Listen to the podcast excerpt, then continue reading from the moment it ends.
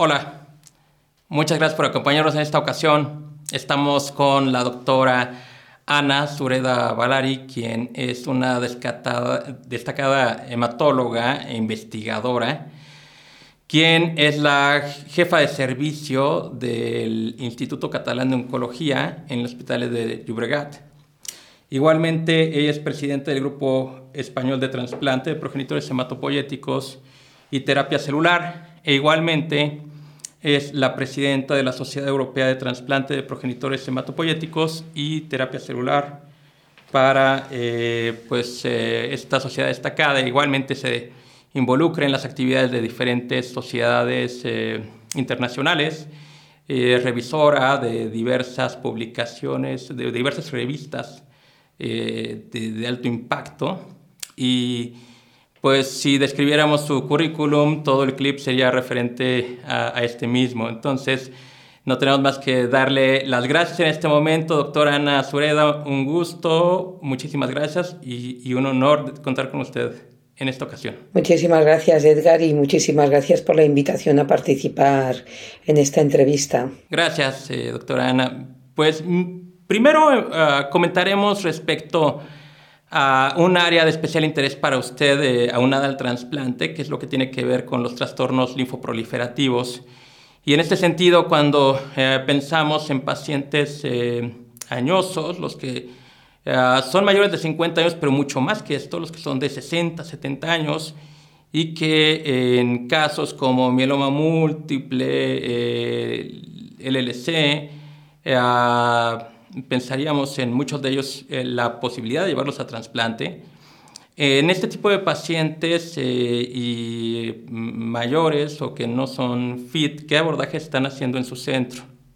Bueno, vamos a ver, yo creo que el tema de, o el concepto de edad límite para llevar a un paciente a un trasplante es un concepto que se ha ido modificando a lo largo del tiempo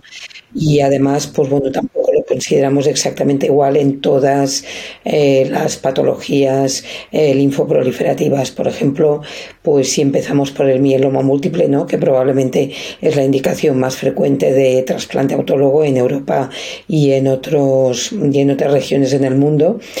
consideramos mm, en principio mm, el concepto de edad numérica no es lo único que tenemos en cuenta, sino que tenemos en cuenta la edad eh, numérica del paciente, pero después también las otras potenciales comorbididades, ¿no? Un poco, quizá en todos los libros se pone como límite superior de edad a los 65 años. La verdad es que nosotros estamos haciendo trasplante autólogo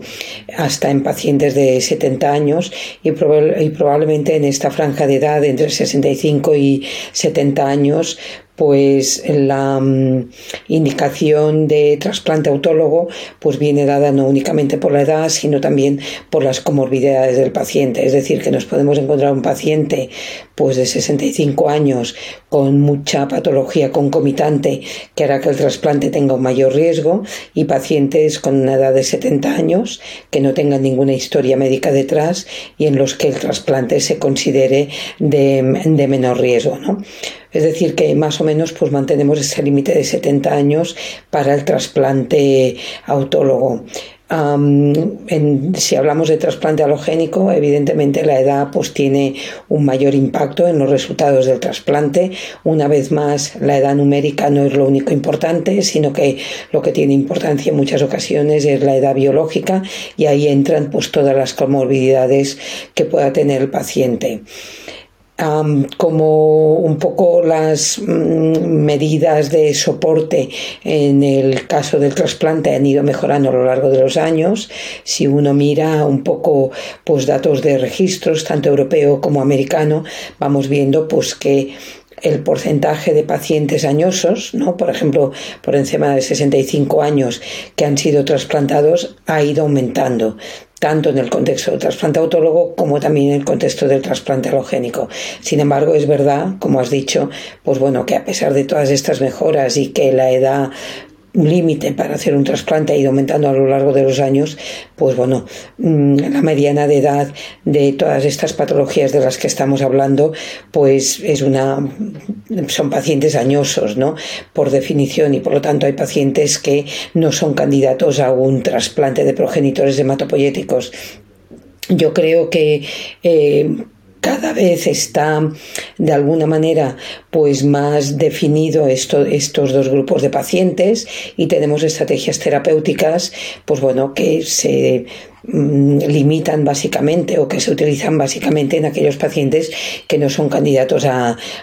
trasplante de progenitores hematopoyéticos. Querría añadir que, mm, ah, por ejemplo, la otra estrategia de terapia celular, pues bueno, que no está pues aún bien, bien estandarizada en muchas patologías y que probablemente pues es más un tema de futuro más que lo que vivamos en el momento actual pues son la utilización de las células CAR-T ¿no? Eh, las células CAR-T en principio pues no hay un límite superior de edad, a diferencia del trasplante en donde sí que se ha mantenido más o menos un límite superior de edad, ¿no? Eh, sabemos que la edad pues es un factor pronóstico cuando utilizamos células CAR-T, pero mm, la edad no constituye un criterio de exclusión para tratar a un paciente con células CAR Es decir, que un poco en aquellas patologías en donde el trasplante autólogo sigue siendo el estándar, lo que hemos visto en los últimos años es que la edad límite o la edad tope pues ha ido aumentando y que el concepto de edad lo hemos suplementado con las comorbilidades que tiene el paciente, tanto en el caso del trasplante autólogo como en el caso del trasplante halogénico y en aquellos pacientes que no son candidatos a trasplante, la verdad es que cada vez hay más estrategias terapéuticas que se alejan de la quimioterapia convencional y del trasplante que podemos ofrecer a estos pacientes. En segundo lugar, queríamos también eh, pedirle que nos comente respecto a otro problema que hay con los eh, pacientes eh, candidatos a trasplante halogénico, quienes frecuentemente sucede que no tienen un donador HLA compatible y en estos casos pues se recurre a bancos eh, internacionales de células o se hacen trasplantes de donadores haploidénticos. La parte de donadores eh, es de mucho interés en América Latina y en este sentido ah, queríamos preguntarle cuál es la proporción de pacientes que eh, ah, reciben células a partir de, bancos de, de, células internacionales, cuántos a partir de donadores haploidénticos y la parte de donadores haploidénticos, cómo lo están eh, abordando en su centro, qué experiencia es la que tienen, si nos pudiera compartir eso, por favor, doctora. Vamos a ver, efectivamente, cuando tenemos un paciente, independientemente de la patología, candidato a un trasplante halogénico, nosotros seguimos manteniendo el hermano histocompatible como el mejor donante. Con lo cual, lo primero que intentamos ver es si el paciente tiene un hermano histocompatible. Eh, efectivamente, en Europa las familias cada vez tienen menos hijos y por lo tanto el porcentaje de pacientes que tiene un hermano histocompatible en principio teóricamente cada vez es menor. Si el paciente no tiene un hermano histocompatible, pues eh, el segundo paso que nosotros utilizamos en la mayor parte de las patologías es buscar un donante no emparentado 10 de 10 que sería el donante no emparentado, ah, entre comillas, ideal. Eh, la búsqueda de donante no emparentado, evidentemente, pues bueno, pues tiene pues potenciales o diferentes eh, problemas o temas a resolver. En primer lugar, el sistema chalea está muy ligado, está muy ligado a la etnia y por lo tanto cuando uno piensa en los bancos de donantes altruistas no emparentados, la, la mayoría de estos bancos son útiles para la raza blanca. Y cuando hablamos de minorías étnicas, la posibilidad de encontrar un donante no emparentado adecuado, que sea 10 de a 10, disminuye de manera significativa. Con lo cual, esto hay que tenerlo en cuenta porque aunque desde el punto de vista teórico el donante no emparentado está muy bien y vendría a resolver la falta de hermanos histocompatibles en el punto desde el punto de vista práctico en función de en qué zona del mundo estemos trabajando y en función de qué, de qué tipo de pacientes estemos hablando, realmente los donantes no emparentados ayudan poco. Hay que tener en cuenta también, cuando uno plantea el inicio de una búsqueda de donante no emparentado, el tiempo que tardamos en encontrar un donante. Ah, si hablamos de España, en donde el REDMO, que es el, registro español de donantes de médula ósea, es el que se encarga de vehiculizar pues todas estas solicitudes de donante no emparentado, pues bueno, hace unos cuantos años la verdad es que la mediana de días para encontrar un donante pues quizá era demasiado elevada un poco para algunos de los pacientes que intentábamos trasplantar, ¿no? Y al final, pues esto nos acaba poniendo a todos un poco nerviosos. En el momento actual tardamos menos mes, menos de un mes, perdón, en encontrar un donante no emparentado, diríamos, para una gran parte de las búsquedas que nosotros iniciamos, con lo cual el concepto de tiempo es un concepto que ahora mismo es menos preocupante. Y evidentemente si uno mira a otros países europeos que tienen bancos de donantes eh, mucho más potentes. Por ejemplo, Alemania yo creo que es el gran ejemplo de KMS, es un gran banco de donantes no emparentados altruistas y los pacientes alemanes y los centros alemanes tienen capacidad para encontrar mm, donantes pues en 15 días o en menos y para la mayor parte de los pacientes. Pero bueno, repito, si nos trasladamos a otras áreas de, del mundo, hablando por ejemplo de América Latina, está claro que mm, la posibilidad de encontrar un donante no emparentado para un, paciente candidato a un trasplante halogénico disminuye de manera significativa. Probablemente el tiempo para encontrarlo es mayor y el porcentaje de pacientes que encuentran un donante no emparentado pues es menor. Y en este sentido, la posibilidad de utilizar donantes haploidénticos familiares creo que ha venido un poco a rellenar este gran hueco eh, o esta gran necesidad no cubierta que teníamos cuando teníamos un paciente candidato a un trasplante halogénico, pero en el que no encontrábamos un donante. Eh, un poco pues por las leyes de la herencia, pues diríamos que el 100% o prácticamente el 100% de los pacientes candidatos a un trasplante halogénico tienen un donante haploidéntico, con lo cual, pues los donantes haploidénticos han venido a rellenar este hueco el número de pacientes trasplantados o alotrasplantados a partir de un donante haploidéntico ha aumentado de manera significativa en los últimos 10 años. ¿Por qué? Pues básicamente por la introducción de este concepto de la plataforma para la profilaxis de la enfermedad de injerto contra huésped utilizando ciclofosfamida post-trasplante. Esta plataforma fue desarrollada por el grupo de John Hopkins por hace ya muchos años y realmente pues un poco nos vino a simplificar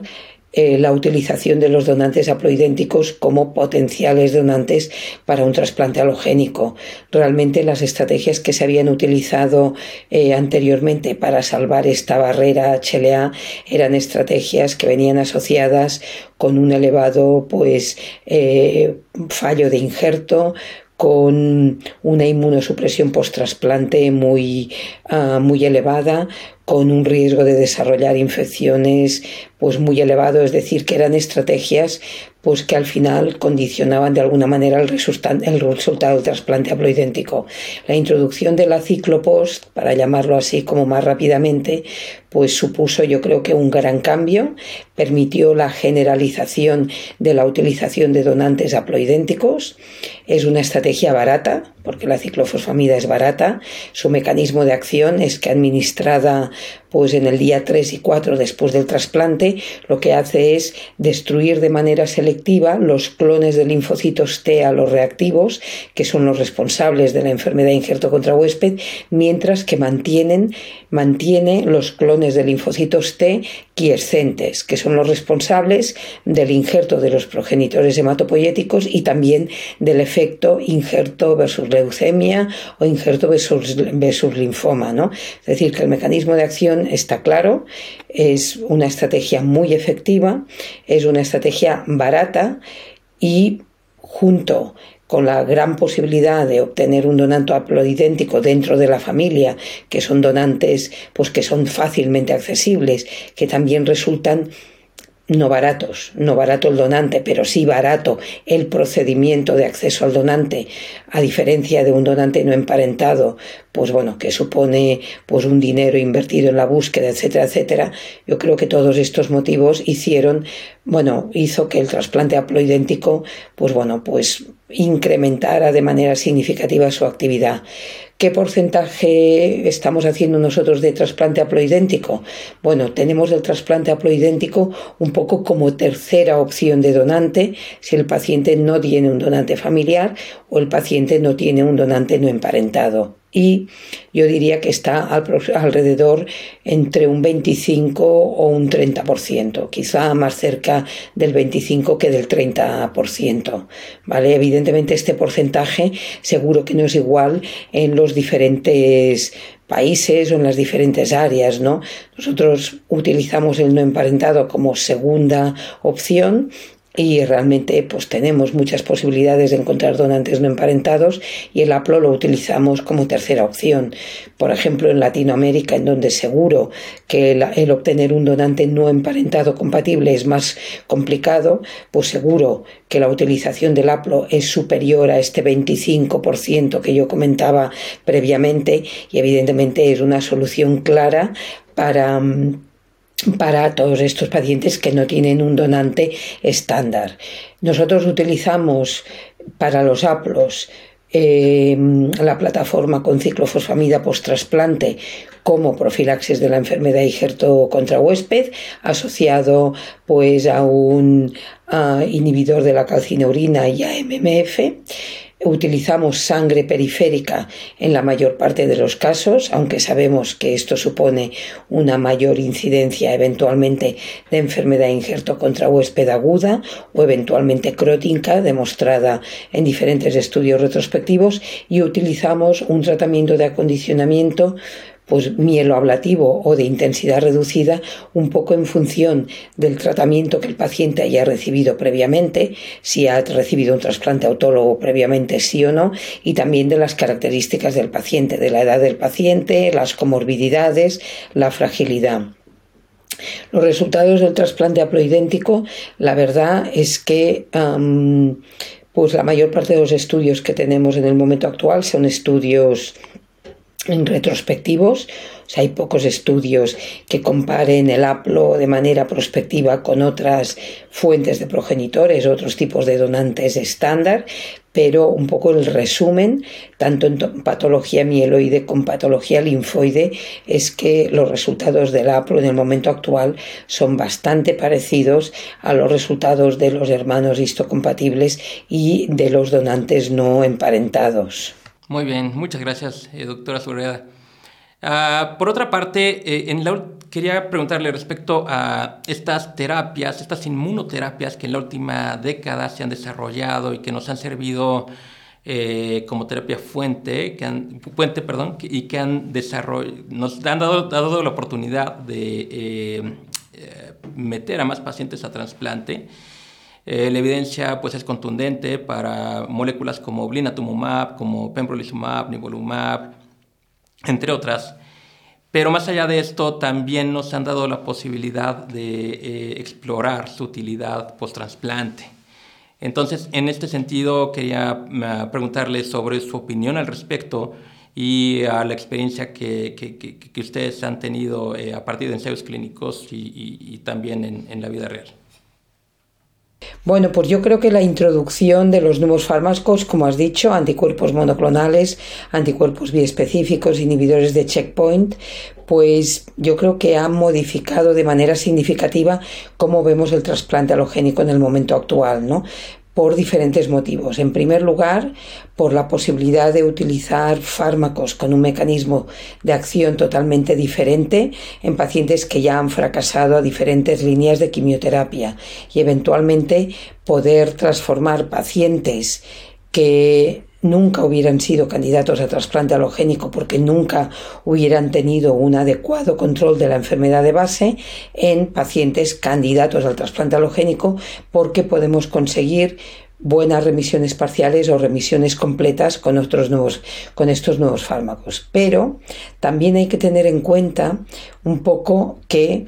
no sabemos muy bien cuáles son las consecuencias de la combinación de estos nuevos fármacos con el trasplante halogénico. Sabemos que hay nuevos fármacos, por ejemplo, si hablamos del linfoma de Hodgkin, brentuximab vedotina, que se puede administrar antes del trasplante halogénico sin modificar la toxicidad del procedimiento ni tampoco la mortalidad. Pero también sabemos que cuando combinamos los inhibidores de checkpoint con el trasplante halogénico, pues los primeros datos que fueron publicados de esta combinación indicaban que quizá la morbilidad y la mortalidad del trasplante halogénico estaba modificada con la administración previa de los inhibidores de checkpoint, ¿vale? Y entonces este es un aspecto que hay que tener en cuenta porque quizá, aunque desgraciadamente no tenemos estudios prospectivos que nos permitan un análisis adecuado de todos estos aspectos,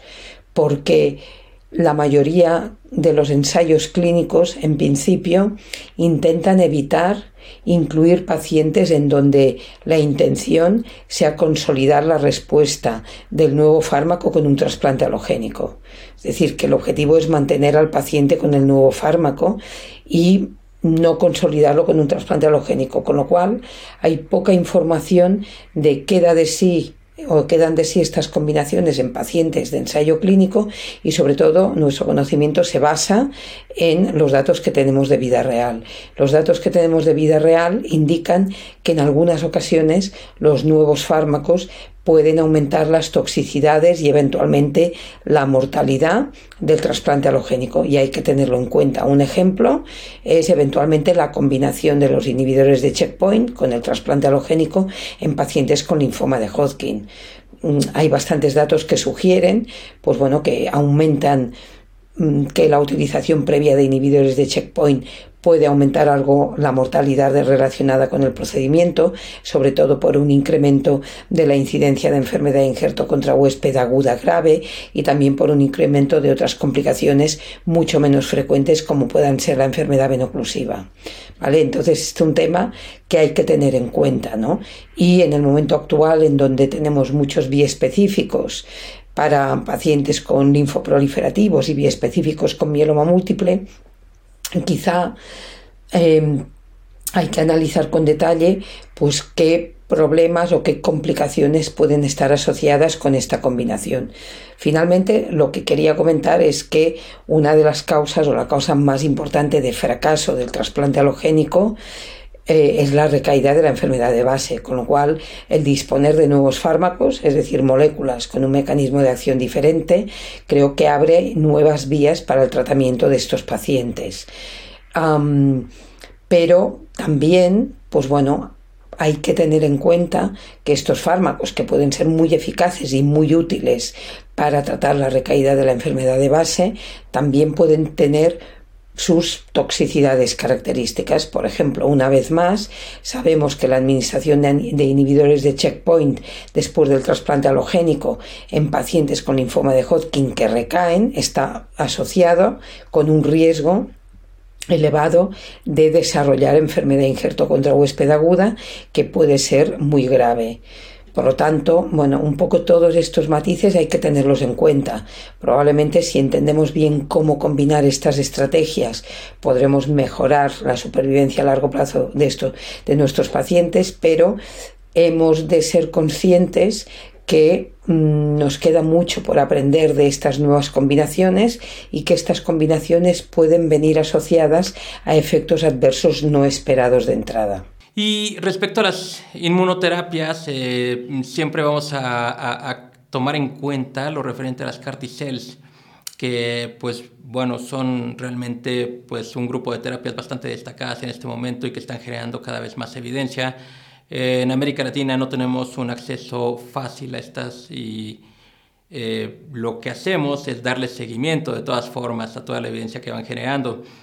En este sentido, queremos preguntarte cuál es la experiencia que tienen ustedes y también cómo han implementado la dinámica de trabajo con las carticells para poder dar esta opción de tratamiento a los pacientes en su centro y cuáles también la opinión en general que tiene eh, respecto a los resultados de estas terapias. Bueno, yo creo que la introducción de las células CAR-T en el campo de, de, la oncohematología ha supuesto pues, bueno, una verdadera revolución. En primer lugar, porque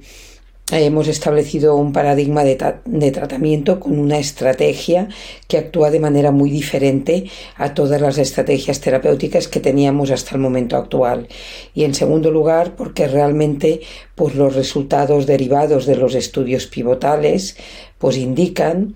y ahora sobre todo estoy hablando pues de linfoma agresivo de células B y después de leucemia linfoblástica B del niño o de adultos jóvenes, pues bueno, pues los resultados de las células CAR-T en, estas, en estos dos grupos de pacientes pues mm, indican pues bueno que tienen capacidad de curar a un porcentaje no despreciable de estos pacientes, es decir, que han venido a rellenar pues una necesidad médica no cubierta para un grupo de pacientes que previamente tenía unas opciones curativas realmente muy bajas y un seguimiento o unos resultados de seguimiento a largo plazo realmente muy pobres, ¿no?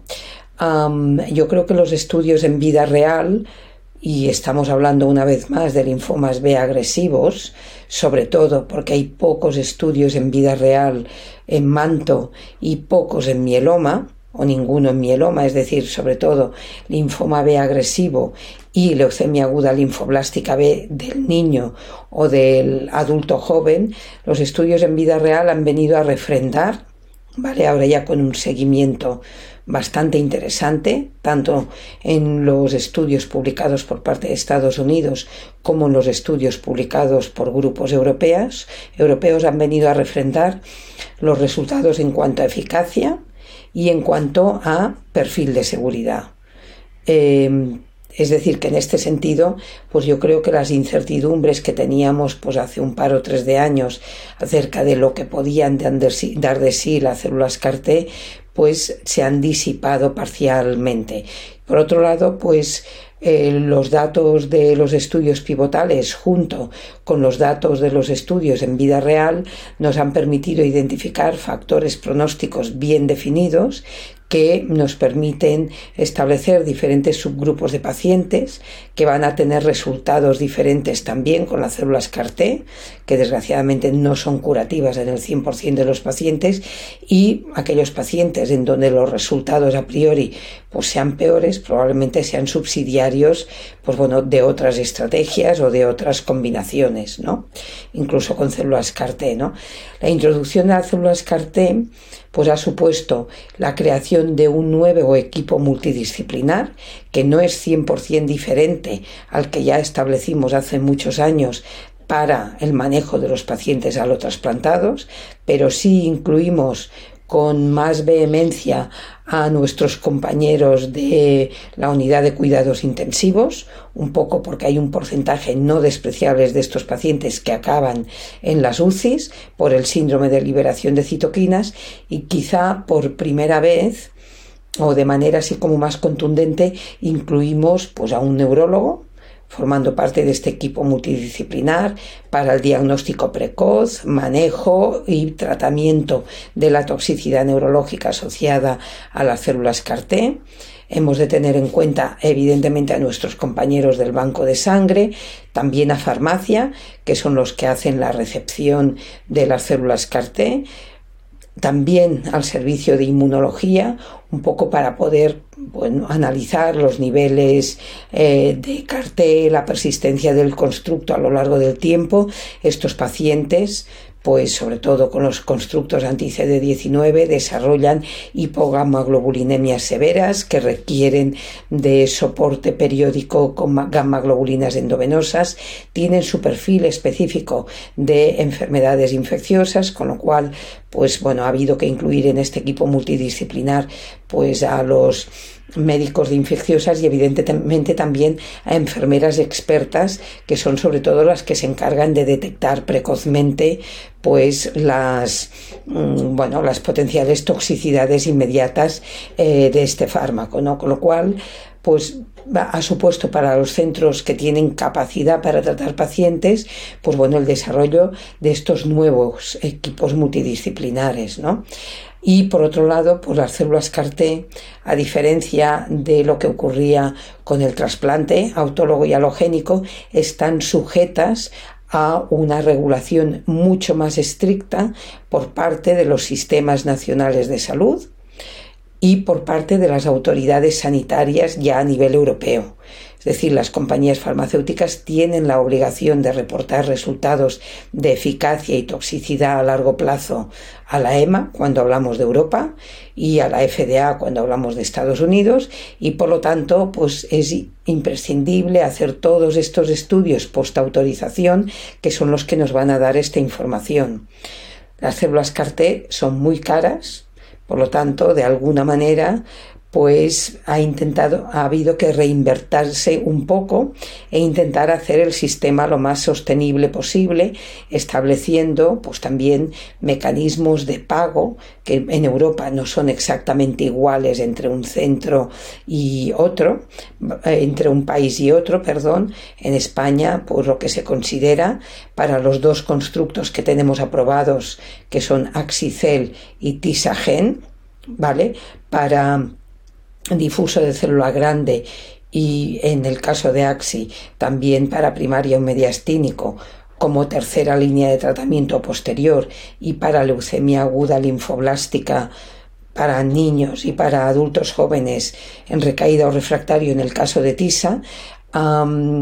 pues, pues bueno, pues se ha establecido lo que eh, se llama un pago por resultados, ¿no? Es decir, pues que de alguna, de alguna manera aquellos pacientes en los que la estrategia terapéutica tiene éxito con eh, los conceptos o con los endpoints que se establecen, pues este constructo es pagado por el Sistema Nacional de Salud en España y aquellos pacientes en los cuales el tratamiento no ha tenido éxito con los criterios previamente definidos, pues en parte el precio de este constructo es pagado por la industria farmacéutica en cuestión, ¿no? Es decir, que las células CAR-T, pues bueno, han supuesto pues un verdadero reto para todo el sistema desde diferentes puntos de vista. Muy interesante, Ana, gracias por compartirlo. Y ah, pues finalmente eh, quisiera pedirte que en este momento en que tenemos retos eh, médicos y extramédicos en Iberoamérica especialmente eh, para la atención de, nuestros pacientes,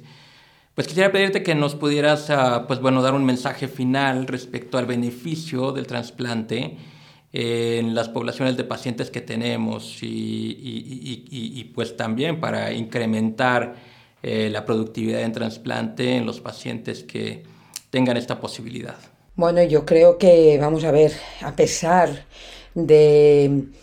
un poco la aparición de nuevos fármacos y de nuevas combinaciones en el campo de la oncohematología, que realmente hay que decir que estamos viviendo pues un momento muy dulce y especialmente interesante por la gran cantidad de nuevos fármacos, nuevas combinaciones, nuevas estrategias que están apareciendo. El trasplante, tanto autólogo como halogénico, sigue siendo el tratamiento estándar en muchos de nuestros pacientes. Si hablamos del trasplante autólogo, la primera indicación en donde el trasplante autólogo sigue siendo el estándar es el mieloma múltiple, enfermedad en donde hay muchos nuevos fármacos, pero aún no se ha demostrado que la mejor combinación de estos nuevos fármacos pueda desplazar al trasplante autólogo. Quizá en un futuro será este el caso, pero en el momento actual el trasplante autólogo sigue siendo el tratamiento estándar. Y el trasplante autólogo sigue siendo el tratamiento estándar también pues, de algunos tipos de linfomas. Aunque es verdad que en el área de los linfomas, sobre todo no Hodgkin, las indicaciones del trasplante de progenitores hematopoyéticos se están viendo modificadas con la introducción de células CAR-T pero sigue habiendo patologías como el linfoma de Hodgkin, ¿vale? Y de momento el linfoma de células del manto, en donde el trasplante autólogo sigue siendo un tratamiento estándar. Si hablamos de trasplante halogénico, las neoplasias linfoides constituyen solo una minoría o una pequeña proporción de todos los trasplantes halogénicos realizados, ¿no? Y ahí nos debemos ir a la patología mieloide. A pesar de los nuevos fármacos, el trasplante halogénico sigue siendo una opción estándar como consolidación del tratamiento de primera línea para muchos pacientes con leucemia aguda mieloblástica, para muchos pacientes con leucemia aguda linfoblástica, para muchos pacientes con síndromes mielodisplásicos y también con síndromes mieloproliferativos crónicos. Perdón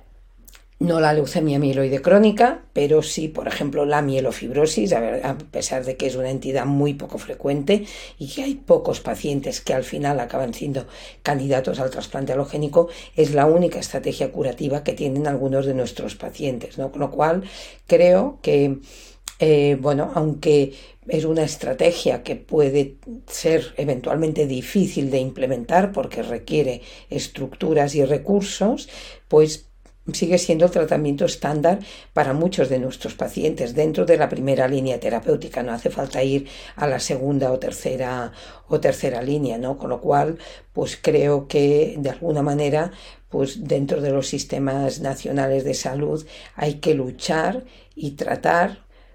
ah, o intentar que todos aquellos pacientes que tengan indicación estándar de trasplante puedan llegar a él porque esto es lo que al final les va a dar más garantías de supervivencia a largo plazo. Muy interesante, doctora Ana Zureda.